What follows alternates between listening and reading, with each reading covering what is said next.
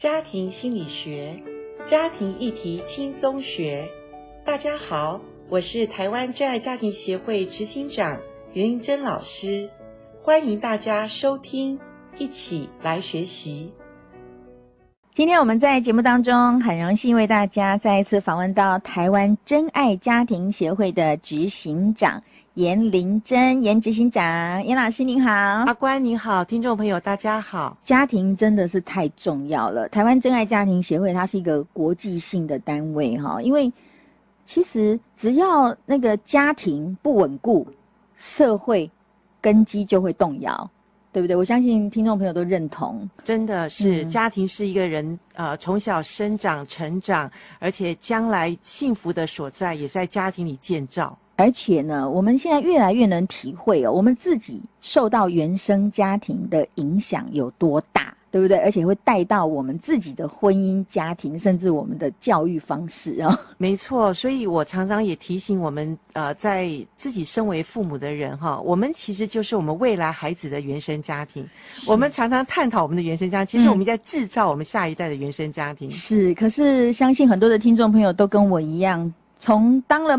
妈，我是当了妈之后才开始学习当妈，学校没教过嘛，然后我们就是看父母怎么样的来教养我们，好，然后而且很多的呃父母，可能你自己成为父母这个身份的时候，你都还没有很预备好，心智也不够成熟，然后你就开始哦，你要对这个小生命负全责哦，然后就是在一路摸索啦，那也很多的错误伤害。然后不断的学习，这是阿关你讲的，真的是完全的就就是我们现实的状况里面。我自己也是结婚十五年，你知道吗？嗯。第十五年的时候，我想三个孩子都陆续都出来报道，而且都在成长中。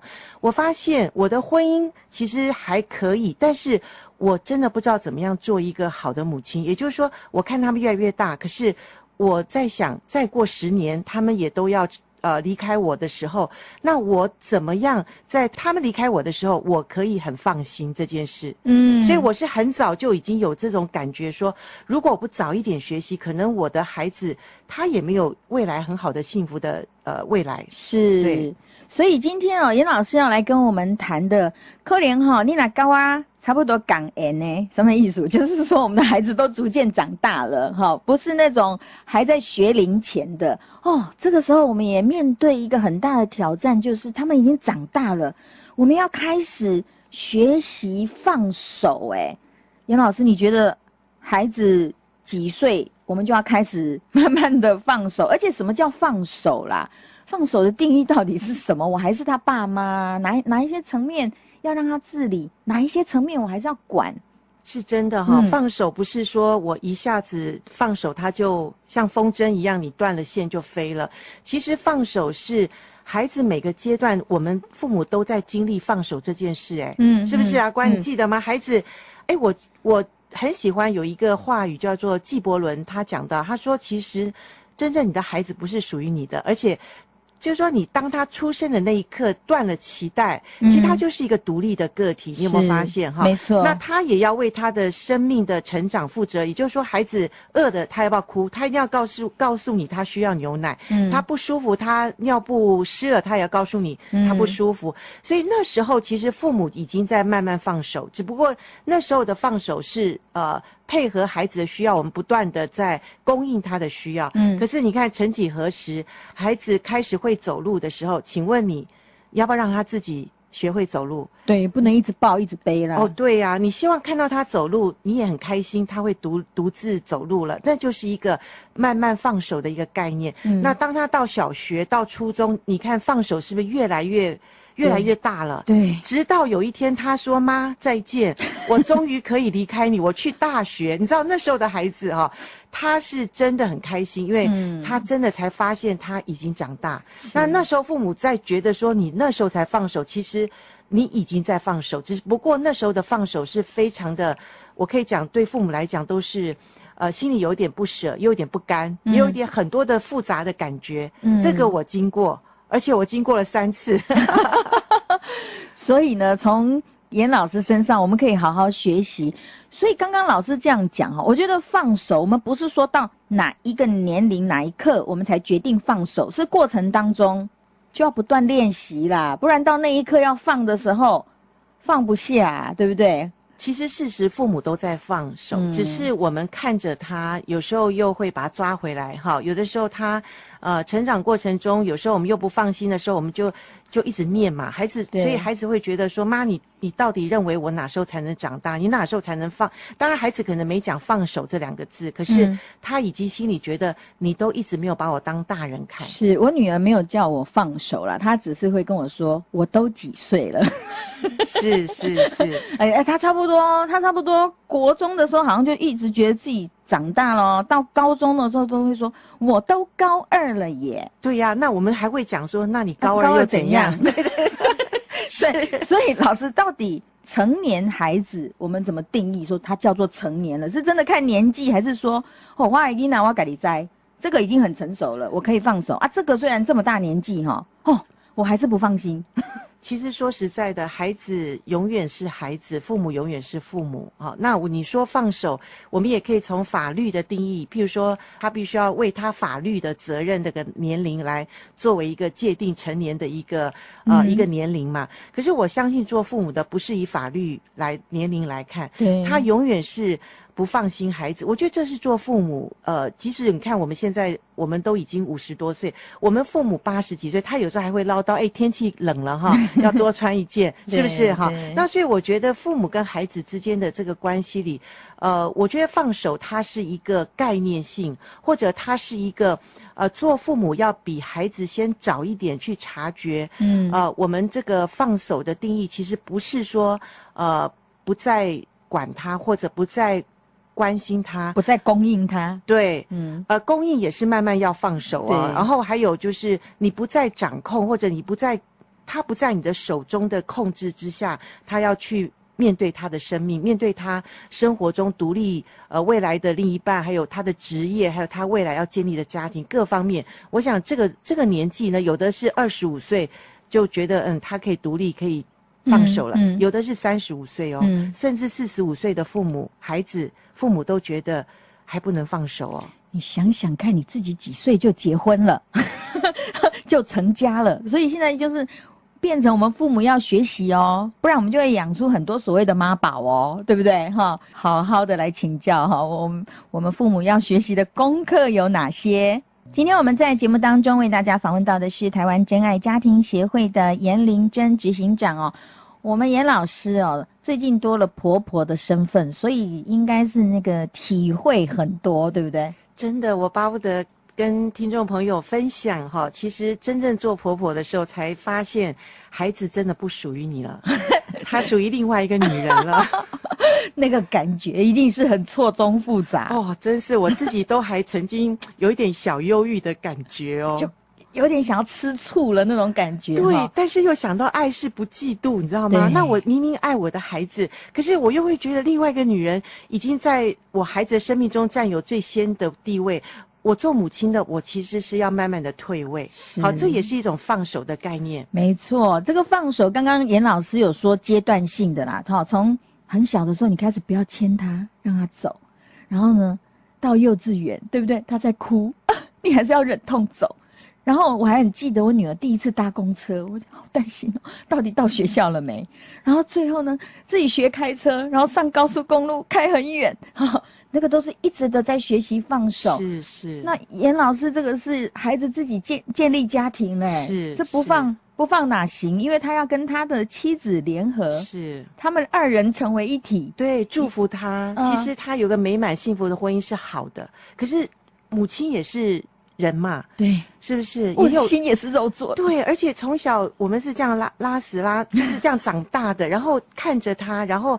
都亲为亲为亲力的去带着孩子，我我自己做家庭主妇做了好几二十多年，嗯，所以我是完全投入在家庭里面的人。所以当孩子真的有一天，呃，他有自己的家庭的时候，我觉得那时候真的是完完全全要放手。是，那所以这个放手，我我们要预备心啦。今天严老师就是要来告诉我们，我们这个做父母的，我们一定会有一天孩子长大了、成家了、飞了。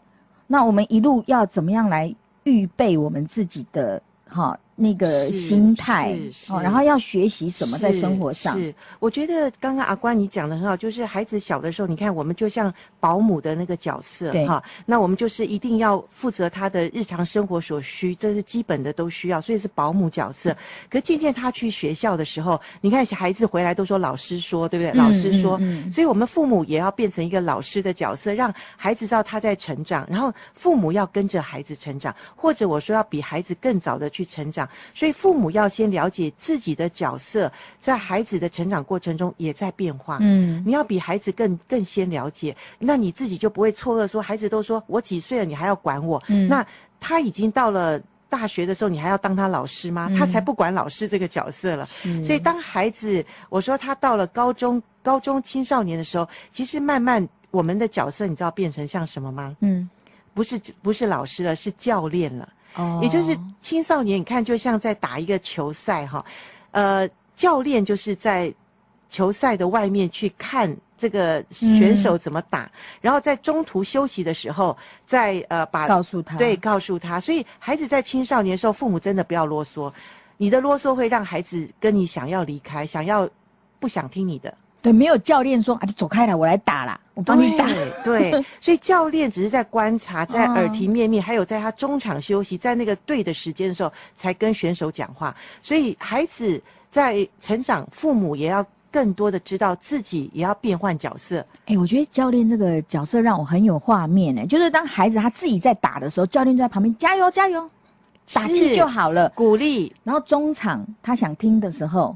你可以告诉他说：“哎、欸，你刚刚哈，对，跟他哪个地方可以调整一下？对对，对。然后，哎、欸，下半场他可能就进步了。是，是。那你想想看，小孩孩子从小看到妈妈、父母是一个成长的父母，就是说不一样的父母的时候，请问他到了大学，嗯，他已经可能离家，或者他有他生活的时候，他可能会觉得，当他遇到事情，他会不会想到，哎、欸，父母是一个我可以去。”跟他谈话的人，嗯，好，嗯，那那时候的角色可能是孩子主动来找父母，那那时候可能做朋友，嗯，就是从教教练又变成一种朋友的角色。嗯，请问你跟朋友在一起，你会一天到晚跟他在一起吗？不可能，你就是诶有空或者有事，或者想要分享一下，对，或者想要说诶哪里好吃的东西，我们一起去分享，去分享。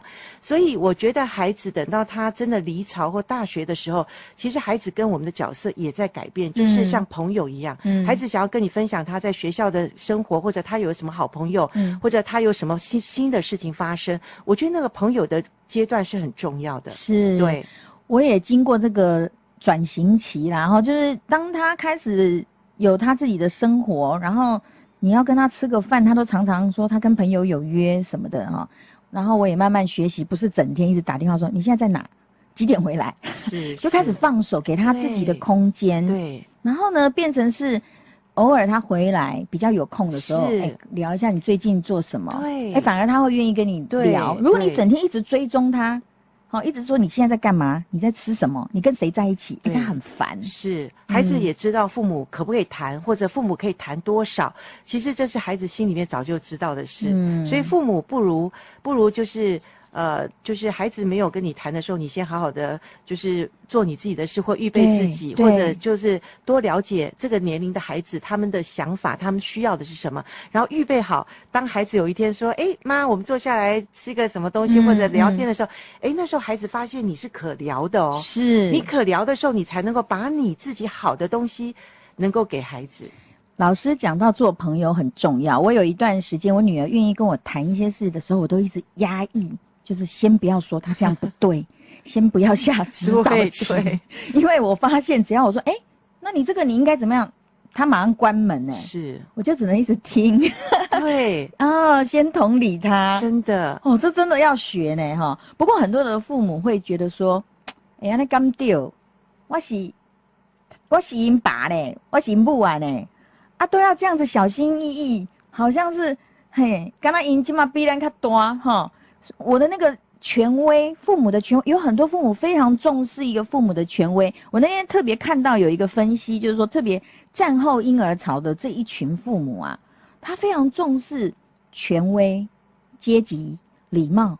那千禧世代的孩子，他就是看重的是团体嘛，那个人的嘛，而且常常是不不不太打招呼的哈。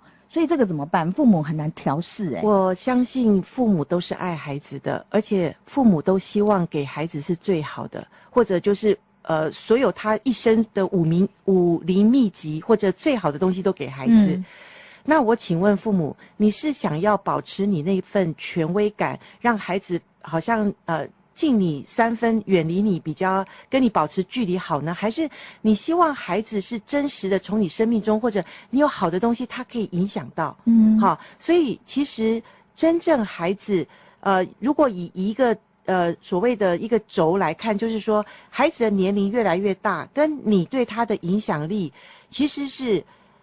影响力在孩子的年龄越长的时候，父母的影响力应该是越来越多，而父母的权威应该是越来越弱。哦。这个是一个相反的一个一个交叉线哈，往往我们父母不知道，因为我们早期的父母大概都传统，传统式的父母跟传统式的孩子，我们这一代是传统式的孩子，我们大概对孩对父母都是孝敬，而且他们讲什么不敢不敢回嘴，因为我们知道他们很辛苦，对，我们也为了孝顺他们，我们非常尊敬，对。可是我们那个时代还可以，可是下一个时代，你想想看，我们真的就像阿关你讲的，我们当想要告教训他或想要教导他的时候。他马上想要封住你的口，他马上就掉头就不想听。对，那请问你所有想要给孩子好的东西，他可以接受吗？